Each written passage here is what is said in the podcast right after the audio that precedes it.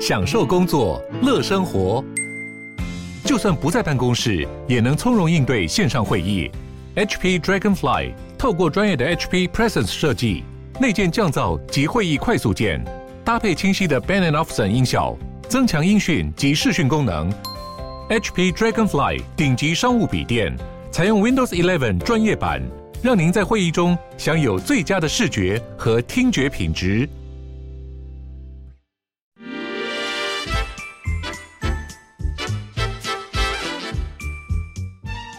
健康的身体，才有健康的生活。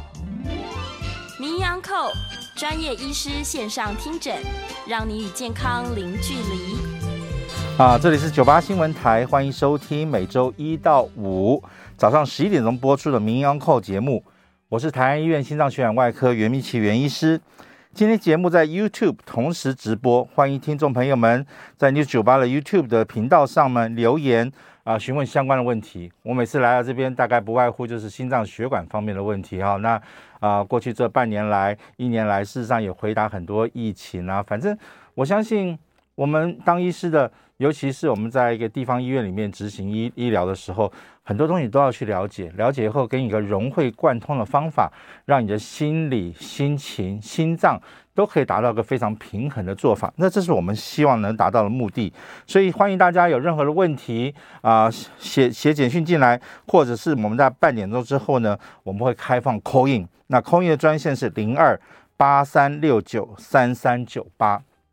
那这段时间我不知道大家的心情如何，坦白讲啊，还蛮紧张的哈，有飞弹要打过来，那有有共军好像蠢蠢欲动要来找我们麻烦。那这时候我们在医界虽然跟学术一点点小有距离，但是因为我们在以前在医学中心的时候，也是需要写论文啊，写很多医疗医疗相关的这个发表文章等等，哈，所以呃，在每一次做完手术之后，然后晚上回到家还要在电脑前整理文献资料什么的，那个那个过程很辛苦。所以当一旦听到有人说可以有捷径，突然间可以用。Copy paste 就可以完成一个东西的时候，你当然很气愤，那气到很很很不舒服。所以这段时间有没有影响到自己的心脏？有。有没有影响自己的血压？有。有没有让你晚上一直想看电视？到底进展到什么情况下了？好像都有。那这样会不会影响睡眠品质？会不会影响自己的心脏、血压、血这些东西？当然会有。所以我们是生活在一个生活环境中，当生活产生了变化的时候。你的身体是如何做反应？我希望今天能够花点时间跟大家聊一聊。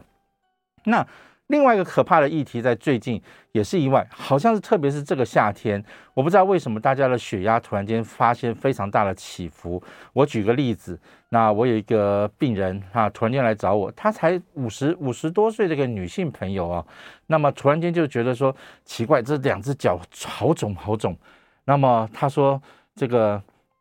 在台湾，在国外，因为他是国外回来的嘛，哈，他从在国台台湾国外已经找了好多医师找他的原因，为什么他脚这么肿哈？那一直搞不出找不出原因来，有人怀疑是不是有静脉栓塞，有人怀疑是不是下腹腔里面有肿瘤，因为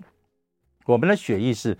动脉血，很容易把血带到脚下面去，但是静脉血要往上爬不是那么容易，那所以当你的脚变得很肿很胀的时候。我们当然在超过五十岁以上的人，我们会可能会要第一个考虑到什么问题？是不是腹腔内长了个什么肿瘤啦，或有个什么什么东西压到你的下腔静脉，也就是压到回去那条路。我再讲普通点的话，我们的动脉系统把营养的血从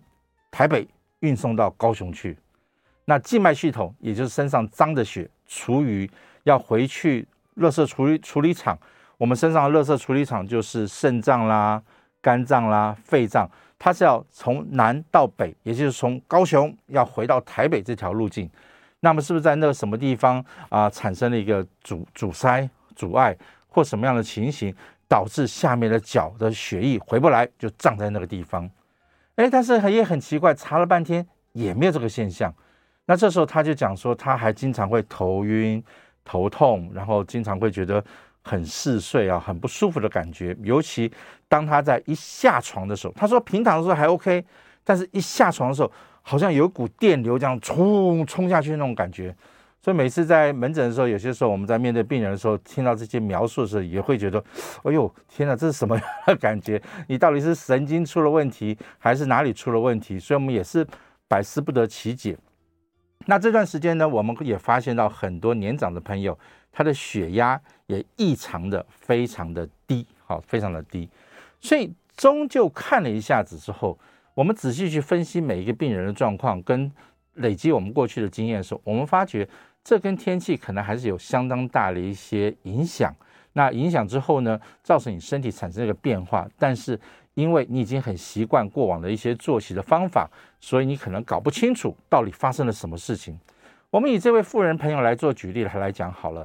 他的工作是在一个洗衣房里面工作啊，他是一个大老板哈，这安排洗衣房，所以每天就是。从年轻的时候，大概每天工作大概十个小时，因为是老板嘛，所以十个到十到十一个小时，那么一直在在他的厂房里面接待客人，然后到厂房去巡视等等等等，所以他站的时间非常非常久，而且从大概呃怀孕啊也好啦，生活也好，一直站一直站一直站一直站啊，现在已经啊、呃、快六十岁了，要要濒临退休的时候，他突然间脚就觉得非常肿非常胀，那身体非常的不舒服。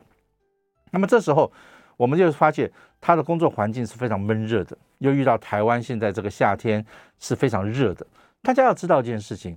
热胀冷缩。以前我们认为说心脏血管疾病是好发于冬天的时节，因为冬天的时候血管一缩起来，哇，你的心脏的冠状动脉突然间一下子闭起来的时候，你就容易发生心肌梗塞，心脏突然间会缺氧或哪里会缺氧。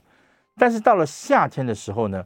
因为天气比较热，热胀冷缩，所以热的关系，血管大部分都会放松，放松开来的时候，那这时候如果你本身有静脉曲张，或是静脉血管弹性不好的时候，那这个血液呢就很容易滞留在下下肢。也就是说，你早上一站起来的时候，因为很热嘛，哈，血管突然间就张开来了，张开来后，你身上的血就会一下子就往下冲下去。所以这也就是为什么大家会感觉到说，诶，我在平躺的时候，脚一微微的抬高，血液都回到心脏、回到脑部这个地方。当我一立刻站起来的时候，那个血一下子就往下冲，往下冲的时候，它在穿到各个小的小的支血管或小的分支血管的时候，它就会有突然间有那种啊蚂蚁钻过去的那种感觉。那这个是代表什么意思？一听到这个情形，你就知道是你的血管的弹性不好了，像个橡皮筋一样。本来我们的血液应该是缓慢的、慢慢的去去把这个血流均匀的到你的身体的每个地方去，那均匀的把它吸回来，所以一个去一个回是个均匀的循环。但当你的血管在长期的坐、长期的站，没有给自己很好的一个舒适的环境的情形下，长而累月下来之后，你的血管会慢慢的失去弹性，失去弹性的时候。它的调节功能就很糟糕，所以我昨天跟我们病人去解释，哈，我们在我们在身体你在脚微微抬高的情形下，你的静脉血流要回来，尤其你在做一些脚部的活动啦、挤压的时候，这个血液要能够往心脏那边去回流，因为它是个逆流向上的情形，在回流的过程中，OK，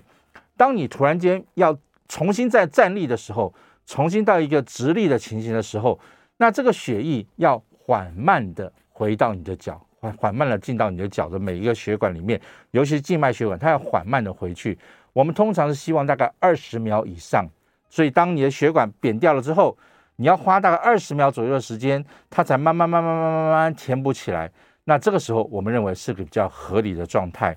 但是呢，有些人因为静脉曲张。或是本身的血管的弹性非常不好的时候，他有时候一站起来的时候，轰一下子血就往下冲下去，所以不到十秒，不到几秒，马上这个血就充满在这脚这个地方，那马上你会觉得哦，一股热流好像钻下去，那你的身体就会觉得瞬间不舒服。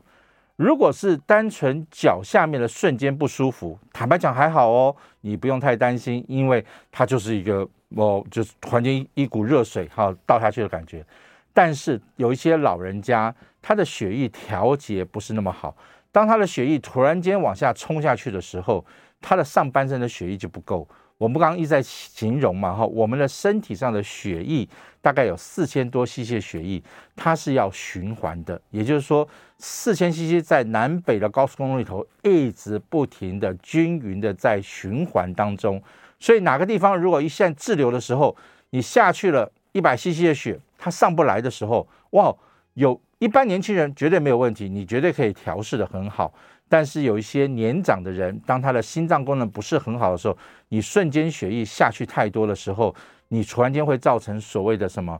姿势性的低血压症。姿势性低血压症，也就是说，你一站起来，血都往下去囤积，往下去囤积的时候，你到脑部的血液会瞬间不够。瞬间不够的时候，啊、如果是恶劣急剧的反应是什么样的情形？你的眼睛眼前就一阵子发昏，好，然后你头头头。马上就会有点好在那边摇摆，然后想要嗜睡，想要昏过去那种感觉，那是非常可怕的现象哦。所以你最近看新闻哈，有些富人哈，像我昨天好像印印象中有个富人哈，穿着雨衣，她以为是可以挡太阳哈，骑摩托车散不了热，那个血一下子往下沉下去，然后骑骑骑骑到一半，哦，空就跌倒下去了哈。那这是一个很典型，可能这种是例子。那上次还有一个啊，初怀孕的妇女朋友，大概。呃，二十几岁、三十岁吧，哈，她初怀孕，但是也在这个闷热的夏天，他出去骑脚踏车，后面还带了个协力车，带着她的孩子一起去骑。那也是在中午，好像十一点多出去骑的吧？我的天哪，在这种情形，那骑出去骑到一半后，他眼前一一片发黑，咚倒下去，那就是他的血液大部分都往下沉下去了，那往上的不够。很多朋友本身就是低血压的时候，那遇到这种状况更可怕，因为我们夏天就会发生这种情形。那大家就想说，那好，那这样的话，我到底要怎么样去预防？第一件事情，预防的方法，也就是说，如果我们的听众朋友是比较多的是属于高血压的病人，你平常就有在吃降血压用药的时候，你到了夏天这个时节的时候，你一定要特别特别的去注意血压的变化。怎么解释呢？我们的血压在冬天的时候，很多病人都是这样的情形。冬天因为天气冷，哇，那个血管一收缩起来，血压就变得好高。所以你在冬天十一月、十二月、一月左右的时候去看医师，你就会跟医师讲说：“哦，不得了，最近一看，哇，血压好高啊，哦，好冷，好冷，天气冷，血压好高。”所以医师可能不自主的说：“那好，开药，多加一颗，多加半颗。你吃降血压药好像吃多了一点点。”殊不知，到了三四月。你去看诊的时候，你并没有跟医师反映你最近的血压情形，所以你还是继续沿用冬天的剂量。那冬天剂量一到了夏天的时候，在夏天的时候，身体上会发生两件事情。第一件事情，热胀冷缩。我刚刚一开始讲的，血管会会因为热胀冷缩，血管会稍微放松一点点，放松一点点就是一个降血压的作用。因为血管紧绷的时候，压力大，血压会上去。当血管因为热胀冷缩的原理，血管稍微放松了一点点的时候，它的血压就会自然会降下来。所以自然天气就会帮你降点血压，这是第一件事情。第二件事情，如果大家有在吃降血压药的时候，有时候也会发现说，哎，降血压药里面有很大一个成分叫做利尿剂的成分。那为什么呢？因为血管里面百分之八十大概是水分，那水分多。啊，压力就大，大家就高速公路上嘛，车子太多的时候，那就会塞车，对不对？那我们降血压的一种方法，第一第一线的用药是什么东西啊？就限制一点车子上去，也就是说让血管中的水分稍微让它少一点点。所以利尿利尿剂在降血压的里面扮演了一个蛮漂亮的一个角色哈。所以很多人就吃利尿剂，好啊，合并吃过。所以血管扩张剂，天气热，血管扩张了。那利尿剂把一些这个水分给它排出来一点点哈，那血管不会那么的拥塞，是这样子的情形。那在夏天的时候，那个一个天然的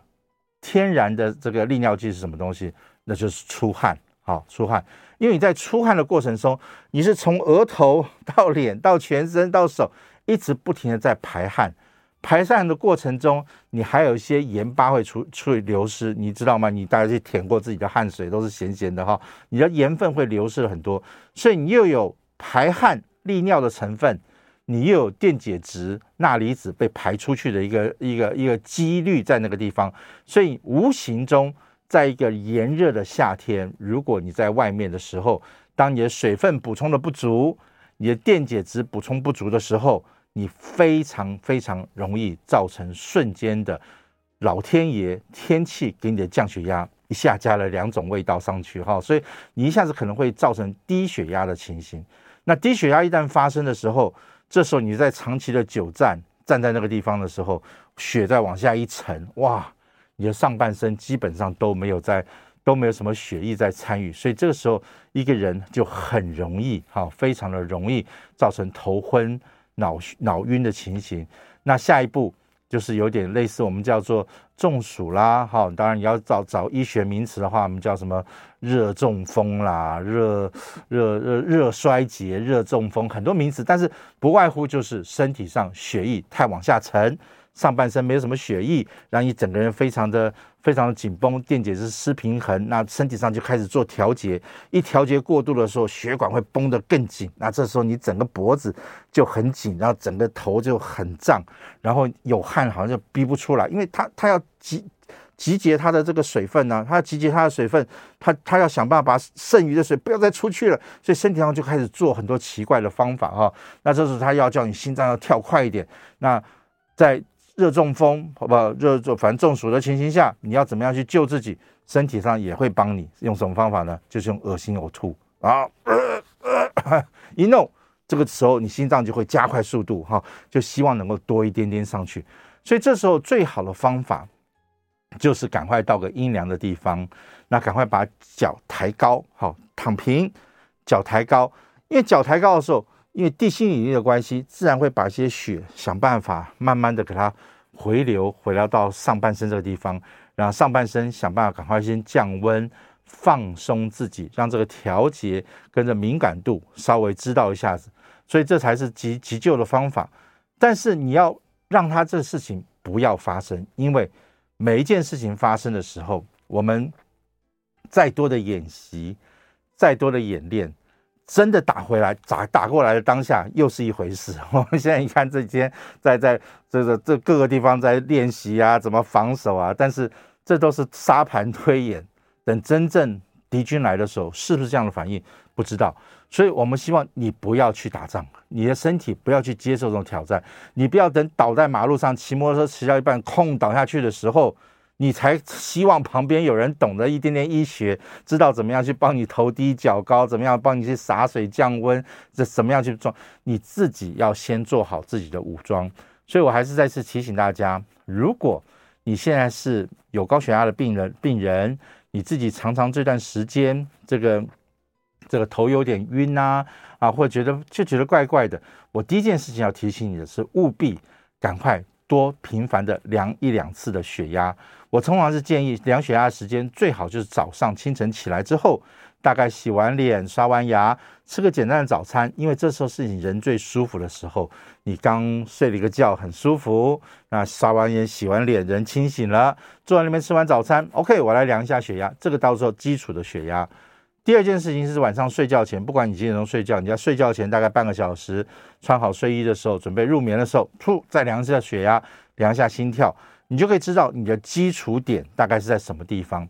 基础点知道之后，那么一整天的过程中，不管是你出去运动了、买菜了，你去做了什么事情，或最近几天打开电视东看西看这个政论性节目的时候啊，一惊一吓的时候，OK，我们再看一下你的血压的变化。这时候我们可以看到变化的血压跟基础的血压有没有很大的差异。我们在冬天里面，我们还是容许大概二三十毫米汞柱的差异。如果你在生生气的时候，血压要上去一点点，但是我们也希望上去大概三四十就 OK 了。你不能刹不住车，也就是说，你血压冲上去，譬如说你平常血压是很好的，一百二、一百三，但你一生气、一急躁的时候，会冲到一百八、一百九，甚至还有头痛、面红耳赤的话。那都是不好的，那你也不能说我没有高血压病，你还是算是有高血压的症，因为你刹不住车，刹不住车，让血管没有办法承载那个压力的时候，那是更可怕的一件事情。那你会更导致你的血管有机会嘣一声就爆裂掉。哈，那第二件事情也是一在刚才如果仔细听这这这堂课的时候，或者大家有机会回去再倒带听一听的时候，血管里面的水分非常重要，所以你明知。我的天气会让我的水分流失很多。我明知我是一个出汗的人，我的钠离子会流失很多。所以在这时候，你不管是出门或在居家的时候，你要适当的先补充一点水分回去。如果光白开水有些时候是不够的，你必须要考虑一下，我是不是要加点柠檬水啦？那我是不是要加点呃水里面要加点盐分啦？所以也有些时候大家说最好的方法就是可能运动饮料，那你又怕运动饮料太太太这个太甜或什么的，你自己去调配一下，调配一个喜欢喝的东西。所以我们在夏天，以往的夏天啊，大家都知道我喜欢喝冰红茶啦，我自己调点水果汁啦，我加点柠檬，我加点冰块。我觉得是可以的。很多人长辈说：“哦，千万千万，我不能喝冰的。我喝冰的，中医跟我讲说会怎样怎样。其实没有这么严重。在夏天的时候，你的身体是非常燥、非常热的。你如果喝太冰，瞬间喝下去，坦白讲，你也喝不下去。为什么呢？你的身体会阻挡嘛。就像一一杯很热的茶，你想一口瞬间喝下去，你说有人要多喝热，你想一口瞬间喝下，你喝不下去，嘴巴就阻挡掉了。”太冰的东西一模一样的道理，你一进到嘴巴的时候，马上大概就就说：“哎呦，这个太冰了，我要先缓和一下子，才能够喝得进肚子里面去。”所以你身体是会做一些调节的。那尤其在闷热的夏天，你就试想嘛，这么闷热的夏天，突然间来的不是一杯冰的饮料。而是一杯热热冒气的茶，哦天哪，你根本就喝不下两三口，说啊算了算了，热的要死，不喝也罢。好，但是如果突然间三五个好朋友坐在那边，很欢乐的喝一杯，喝杯冰红茶啦，哈，那么喜欢喝酒的喝一杯冰啤酒啦，你的心情会放松，你的心情会快乐，你的胃说谢谢你，哇，好好好清凉，哇，好舒服。整个人就放松了，放松了，血管自然就放松了。血管自然放松的时候，你的心情是不是就会比较好一点点？所以还是一样，在夏天这个时候，尤其在这段时间，你的身体会不停的会暗示你发生了什么事情，会不停的告诉你说，我身体有什么样的异样，我有什么样的症状，请听你的声音，请听你的声音的时候，你就会比较知道说我该为他做些什么事情。我们先稍微休息一下子，那待会儿呢，我们就开放我们的 call in。我们 call in 专线再次强调一下：零二八三六九三三九八，或者写到这个的 YouTube 上面哈，我尽量多多分下心，然后来回答大家所有的问题。那我们先稍微休息一下子，待会儿有问题就随时打电话进来。OK，好，欢迎回到九八新闻台名医 on call 节目，我是台安医院袁明启袁医师。那接下来我们就来接听啊、呃、听众朋友的 call in 电话，我们的 call in 专线是零二。八三六九三三九八，那先来听，哎，这个我要会英文，Ann 小姐，啊，袁医师 你好，你好，你好，我想请问哈，呃，前一阵子我去做健康检查，后来报告来了，他说我，呃，他说我有静脉曲张，第一个，还有就是总胆固醇哈，标准是两百，我是二六四，那低密度是标准好像一二九，可是我一八零啊。那高密度是可以了，六十五了啊。那他有打电话来啊，跟我讲，呃，我想请问哈，那个那个就是这个静脉曲张啊，那个时候我看到这个报告，因为他报告先寄来的，我就有问那个，因为平常在仁爱做针灸嘛，就问那个医生，他们中医好像也学一点西医，他说有一种那个叫镭射啊，这样子，这样子。打到这个血管啊，那个把它抽，好像是这样子了啊。好，那我就问他痛不痛？哦，他说这个要问他们啊，这第一个问题啊。第二个啊，哦，后来他他们又先寄报告，又在电话来啊，我就他说这个不管他也可以，那个医生啊，仁爱的西医的，还有这个这个高密度。不不是那个那个总胆固醇低密度都很高，他就叫我要考虑吃药，我不大想吃药。他后来跟我说，他说这个就是红曲哦，嗯，意思讲没关系了啊。对。那我我想请问，我不吃药可不可以？因为我在看这个 YouTube 啊，我看这个李艳秋好像也是很高，但是她比我低一点。OK。她就不断的运动啊，现在降的很低很低。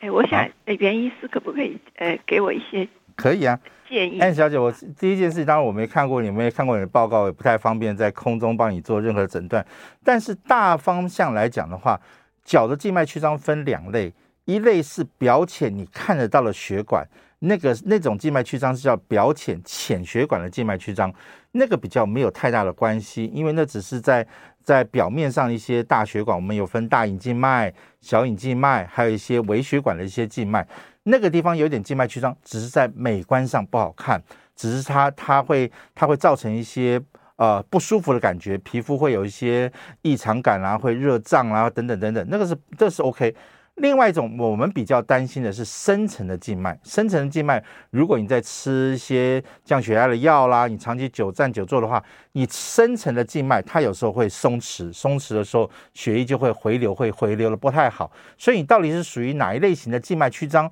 我的建议是，各大医院你刚刚都已经报出名字了哈，那个这这科室长会很不高兴你这样讲哈，因为 回答的好像不清楚。但是不管怎么讲。他要跟你讲清楚，主要是表浅的静脉曲张出了问题，还是深层的静脉曲张出了问题？那表浅的该怎么处理？深层的要怎么样处理？那跟着你的用药有没有关系？这些都是他能够帮你做一些分析的话，你就会非常好。那真的不行，当然我们暗示你来我们的心脏血管外科哈，各节各各医院的血管外科医师都会回答你这个问题。那至于说总胆固醇两百六十四，那么坦白讲，嗯，高。但是没有说那么可怕的高。第二件事情，坏呃低密度的胆固醇也是我们俗称的坏的胆固醇，一百八十，那个稍微偏高了一点点。所以当你知道这个数据的时候，第一件事情先问自己，不是先去找红曲啊，吃什么药什么的，先问你的生活起居出了什么问题。我第一个会问的是。你喜不喜欢运动？可不可以运动？第二件事情，我要看你平常的饮食是吃什么东西，什么东西会导致胆固醇这么高？第三件事情，我要问你的睡眠品质好不好？因为我们胆固醇都是利用晚上睡觉沉睡的过程中，那么它会让你身体会比较舒服一点点，那它产生新陈代谢的作用，所以你睡眠品质不好，它代谢时间就不够，代谢时间不够的话，清除的效果就不太好。所以如果我们可以从生活面，去帮你改善的话，他就有进步的话，你当然可以跟所有的电视名人一样，当然是可以考虑不要吃药，不要什么东西。但是如果说你都说哦，我不能运动，因为我膝盖关节不好哦，我晚上睡眠品质就很差，等等等，你不能改，那我们当然在这个数据的时候。可能，如果尤其是如果你的家人、亲亲亲人里面有人有脑中风过，有人有心肌梗塞过的话，那你这种东西我们就要稍微严谨的去看待，然后希望用药物把它降下来。希望你回答到你的问题。OK，我们再来接林先生的电话。林先生你好，哎，袁医师您好，是，我想跟你请教一下有关这个我们的心脏的冠状动脉的一些相关问题哈。是，那个我们曾经都说过嘛。就是现在的心脏的冠状动脉，你要做治疗的话，如果你真的有阻塞，你有两种选择：一就是放支架，二就是比较传统的绕道手术。哈，然后我想请教的问题是说，啊，先从这个绕道手术来请教哈。这绕道手术啊，就是医生他用你身体其他部位的一些啊静脉或者是动脉，比如说最常见的就是大腿的大隐静脉哈，帮你来做这个搭桥，让你的这个。塞的血管不要用，就走新的路过去哈。那我的疑问是说，这条新做起来的血管呢，有些朋友就说，哇，我做了绕道手术，我用了一条新的血管，我重获新生。从此之后出院以后，一样挥霍无度啊，坏习惯都没有把它戒掉。那这条即使新做起来的血管，会不会有再阻塞的这个可能？然后第二个问题是说，因为这些血管哈。比如说这大隐静脉好了，毕竟它是静脉啊，而我们把它拿来当动脉用的时候，它的一个通畅度啊，会不会比我们原本的这个冠状动脉稍微再差一点点？然后另外的问题就是说哈，我们都会说，哎，你这个可能阻塞六十趴、七十趴，它是三条的冠状动脉分开计算，还是综合呢？观察下来的一个结果呢？然后最后一个问题是说，如果呢有装过支架的血管，啊，那真的是太糟糕了，要做绕道，就等于要吃全餐的意思。那这个对外科手术来讲，会不会你有装过支架的血管，反而呢要做绕道的时候，心脏外科会特别的不好做？啊，以上请教，我在家长收听，谢谢你。哇，林先生。你要先打电话到制作单位，要邀请他来上一，要特别再开一个特别节目，然后我才来可以做特别的报告。因为你把我们心脏外科全部课程都讲完了一遍。那第一件事情哈，呃，放支架跟呃绕道手术没有什么传统跟什么现代，完全没有这个概念。重点是你的血心脏上面有三条大的高速公路，你到底堵得有多严重？那堵得多严重的时候，而且它反复堵住的情形有多严重？我们当下来决定。我举例来讲，如果你三条血管弥漫性都有堵住的话，你根本就不要给支架的机会，因为做没有办法弄好的。那么如果说同样个病灶，你已经做过气球扩张术，你已经放过支架，那它反复的在坏掉的时候，那这个地方你也不要再去再去去捅它了。我们就讲举一个普通的例子，我常常以前在文章上写的，苏花公路。一直坍方没有错，你可以找公务总局的人过去把它做一些清坍方的作用。但如果这个地方的落实太严重，经常在坍方的话，那你干脆做个疏花改嘛，改做一条新的道路就 OK 了。但是不管你是做支架进去，或者你做一条重新做了一条新的血管上去，你不好好去爱护它的话，它绝对会坏掉，百分之百坏掉。尤其你在放上支架的时候，因为支架是个外来物，它放到一个心脏的小血管里面之后，它要有花一点时间，起码我们估计要三个月到半年的时间，它才会慢慢的融入到你的血管里面，变成一家人。任何外来物钻到血管里面去，身体一开始都是排斥的。都是排斥的，所以你不好好在那时候，你马上出去说，我放了支架了，二十多万支架，哦耶，我就马上出去抽烟喝酒，然后去熬夜，什么东西的话，那我可以跟百分之百保证，大概不过三个月左右，这个新的支架里面就会充满了泥巴、烂的这个这个血管中的杂质，很快这个支架就会坏掉的。所以大家在放了支架之后，第一件事情，你一定要乖乖的服一些抗凝血的用药。你一定要想办法把胆固醇降下来，你一定要把血糖控制得很好，你要把血压控制得很好，而且你绝对绝对不能抽烟，这是个必要的一件事情。那同理可证，我们在做个绕道手术啊，去挖苏发那个摊方，只要挖个怪怪手挖土机就挖挖就下来了，就 OK 了。但我要重建一条高速公路是不容易的一件事情，我要取腿上的血管，知道，或者是我们内乳动脉等等等等，来帮你去绕接手术。好不容易绕接一条新的桥梁上去之后，它的两边的接口，它的血流都要做个适应期。如果这个时候你不好好去爱惜它的话，它当然就会坏掉。所以你刚刚讲的很重很重点，用静脉接在动脉上面，那，对，确实它有一个它有个这个呃这个使用年限哈，因为它毕竟没有动脉这么好，所以我们现在态度也是一样。能够用动脉做绕道，尽量做用动脉做绕道。那如果不行的话，用静脉的话，我们就想办法用药物，用用改变饮食、改变生活作息，来想办法让这条血管能够维持久一点。教科书告诉我们，静脉绕接到动脉上面的话，它大概有十年左右的寿命，哈，十年到十五年。但是我们这些年来自己统计下来的话，好好的保养它的话，十五年、二十年保持畅通的人大有人在啊。只是说它的寿命，因为长期在一个高压的弹性下，静脉会老化掉是没有错。所以这时候为什么会导致你在这个年纪动脉会硬化？这才是关键。我们用支架、用绕道，那都是亡羊补牢去救你。你要怎么样去了解你的身体到底出了什么问题？到底是因为？你如果在看 YouTube 哈，我你看到我这么肥胖，到底是因为肥胖哦，是高血压，是因为你抽烟、你劳累？你要先找到这些危险因素，把它有效的管控住。那现在唯一不能管控的是什么？就是年纪，因为我们随着年纪，血管就是会动脉硬化，就是会老化。其他你可不可以戒烟？可以。你可不可以减肥？嗯嗯呃，可以，理论上是可以。OK，理论上是可以。但是我减肥一辈子不太成功。OK，那你有没有办法？你有办法用药物来控制胆固醇、控制血压、控制血糖？理论上，如果你的体质是配合的话，也都是可以做到这个目的。哈，所以还是取决于在说，你要先把这些危险因素先给它搬除掉，然后呢，你再想办法去呵护。这个不管是用支支架拓开开来的公路，还是你做了个绕街那个新的一个这个这个高速公路，你都要想办法去呵护它。你呵护它的话，它自然就会保保持保持的非常好哈。所以呃，大家要特别小心，因为啊、不要轻忽以为说打通就好了，我就可以不要去管它了，这是最错误的概念。OK，我们再休息一下子，休息一下后，我们继续接 call in 的电话，八三六九三三九八。我们休息一下。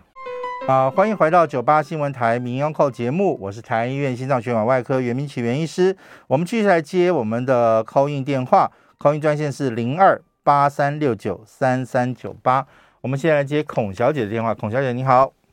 呃，袁医师你好哈，那个想请教一下，因为我是因为可能打过疫苗以后，诱发了一些心脏不舒服，那原来心脏都没有问题，那我就断断续续看了很多心脏内科什么的，那。找不出原因来哈，那我就自费照那个断层扫描，有那个注射显影的那种。嗯哼。那原来心脏都没有问题，那我就断断续续看了很多心脏内科什么的，那找不出原因来哈。好。喂。是，没关系，我大概知道哈，其实哈，呃，最近打疫苗的病人很多都有造成一些心脏的问题，你听得到我的？应该听得到哈。那很多病人在打完疫苗之后，都造造成一些心脏不舒服的感觉。呃，疫苗，亲爱的观众朋友们，你这听众朋友们，你大家一定要了解，疫苗是个新的东西。坦白讲，在以前，我们在在任何的疫苗不会这么早就上市，这么急着就上市。以前都要经过动物实验啊，什么实验，看看了很久之后，大概才会准许它去做上市。但这个疫苗呢，是因为当时 COVID-19 来的又急又猛，而且会造成大家快速的死亡。那身体好像不认识这个病毒哈，导致导致这个情形，所以赶快急就章，把过去所有的经验，在最短的时间内，大家想出个方法，研发出一个疫苗，让大家打进去。那打进去之后，每个人当然反应不太一样，当然反应不太一样。就像我们以前在我们在打打这个，举例来讲，我们以前在打小儿小儿呃这个。小儿这个麻痹症的疫苗，任何的疫苗，它都会有些许人会会有些副作用。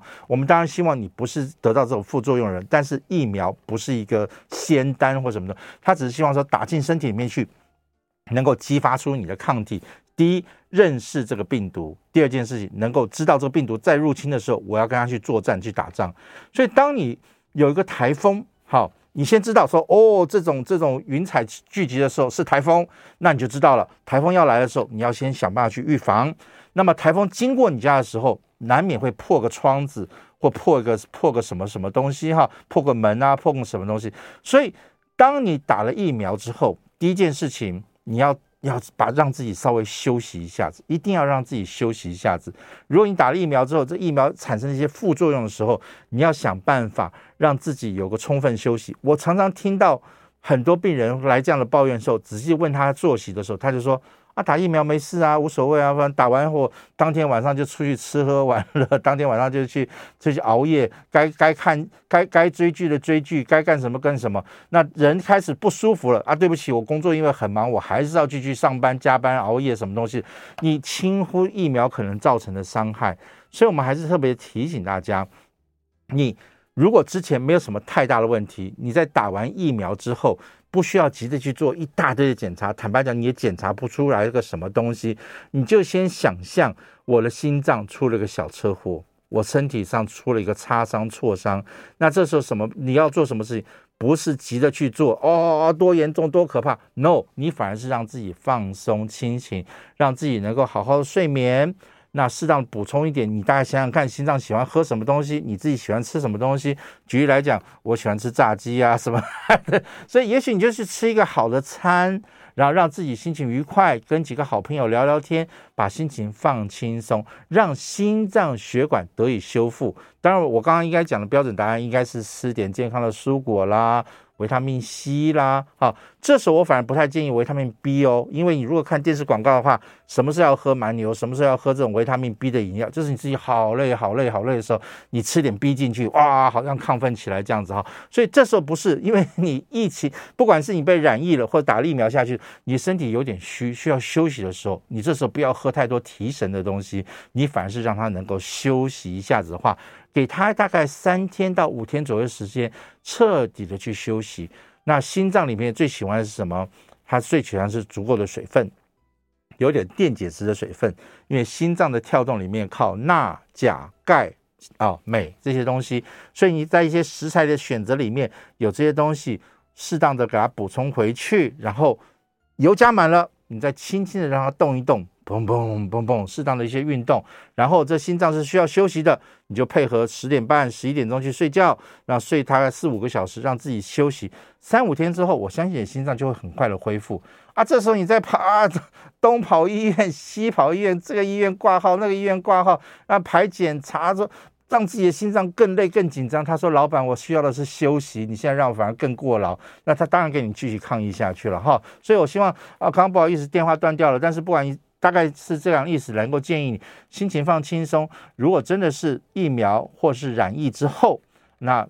给自己时间稍微休息一下，好不好？OK，我们再来接王先生的电话。王先生你好，呃，袁医师你好，是呃，我有三个问题想要请教医师哦。就是呃本呃就是有这个静脉曲张的一个表浅的问题，譬如说可能脚踝部分它可能有一些像微血管浮起来，然后有点呃像淤淤血乌青的这种状况。那之前有去看过医生，那第一个问题我想请教医师，就是说呃有静脉曲张的这个呃患者，是不是比较容易好发一些譬如说心血管或是呃呃脑脑中风这一类的疾病？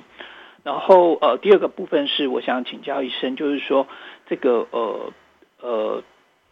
呃微血呃静脉曲张的部分，它除了靠譬如说运动，或是说是呃穿这个弹性的袜来呃减缓它的发作，是不是现在还有呃任何的药物可以呃改善它？这样，然后呃第三个部分就是我想请问一下。呃，医师是关于这个静脉曲张部分，现在手术的部分是不是有一些更先进的方法？好，谢谢医师，我在线上收听，谢谢。王王先生也是要打电话到制作单位，要再给我一段时间，好好讲这个议题。静脉曲张基本上哈，它是分表浅，因为你看得到刚刚形容的哈，血管有点像蚯蚓的浮出啦，色素囤积啦等等，你只要有色素囤积，你大。我们静脉曲张大概分六期，好，六期，最可怕的第五期、第六期就是代表说有静脉曲张，因为痒抓破伤口，伤口愈合又不愈合的，就在那边徘徊。但是当静脉曲张鼓起来，静脉曲张又发现有一点色素囤积的话，你大概进入到静脉曲张第三期。所以如果是有症状的，哈，第一个看到有有色素囤积了。这时候你如果脚经常热热胀胀的，哈，那如果你经常脚会莫名其妙痒，想去抓它，或者你晚夜晚睡觉的时候有抽筋的情形的话，这都是代表已经到进入到疾病型的静脉曲张，那理论上都是要去治疗的，哈。那静脉曲张就是静脉曲张，它就是表浅的一些血管，它跟脑中风是不一样的，脑中风比较发生在动脉循环。动脉血管，好，动脉跟静脉井水不犯河水，一个是南下，一个是北上，哈，那有产生静脉曲张，代表你血管弹性比较不太好，所以我们还是要去了解一下，你是因为工作作息引起来的血管不太好，还是本身的本身家族里面的血管的弹性就变比较差，是静脉的血管比较差哦，不是动脉血管，所以不用把它混为一谈。那表浅的静脉曲张很少跟什么中风啦、什么肺栓塞有关系，都都不会，它就是局部表浅的血管有一些小小病变这样子哈，那么静脉曲张目前来讲的话，没有什么呃药物可以吃，你因为你想想看嘛，它是。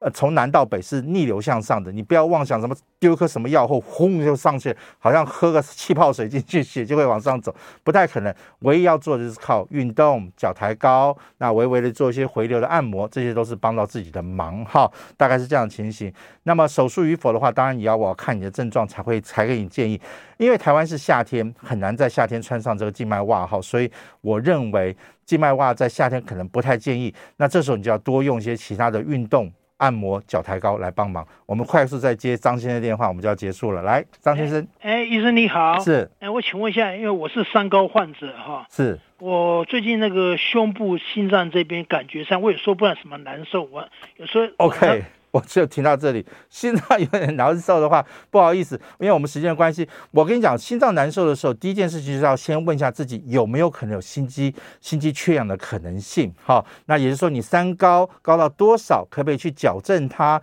那有没有造成血管的循环？让这种闷是不是在运动下产生的闷痛，产生的不舒服？如果是的话，我们就要高度怀疑是心脏有缺氧的情形。那这时候就要赶快想办法去帮你的忙哈，去查清楚哈。所以。我还是建议说，这个情形既然有这个问题，有这个症状，还是找你的心脏科的医师，要不然就来我们心脏外科。我们在地方医院的时候，是可以好好的帮你去评估一下，然后给你个说明，再给你个良心的建议，好不好？因为时间的关系，我非常高兴今天有这个机会来到这个地方哈。平常我都是在晚上主持节目，这一次今天来到台白白天，反反正觉得非常开心，所以希望有机会再有机会来到这地方跟大家随便聊一聊天。祝大家健康快乐。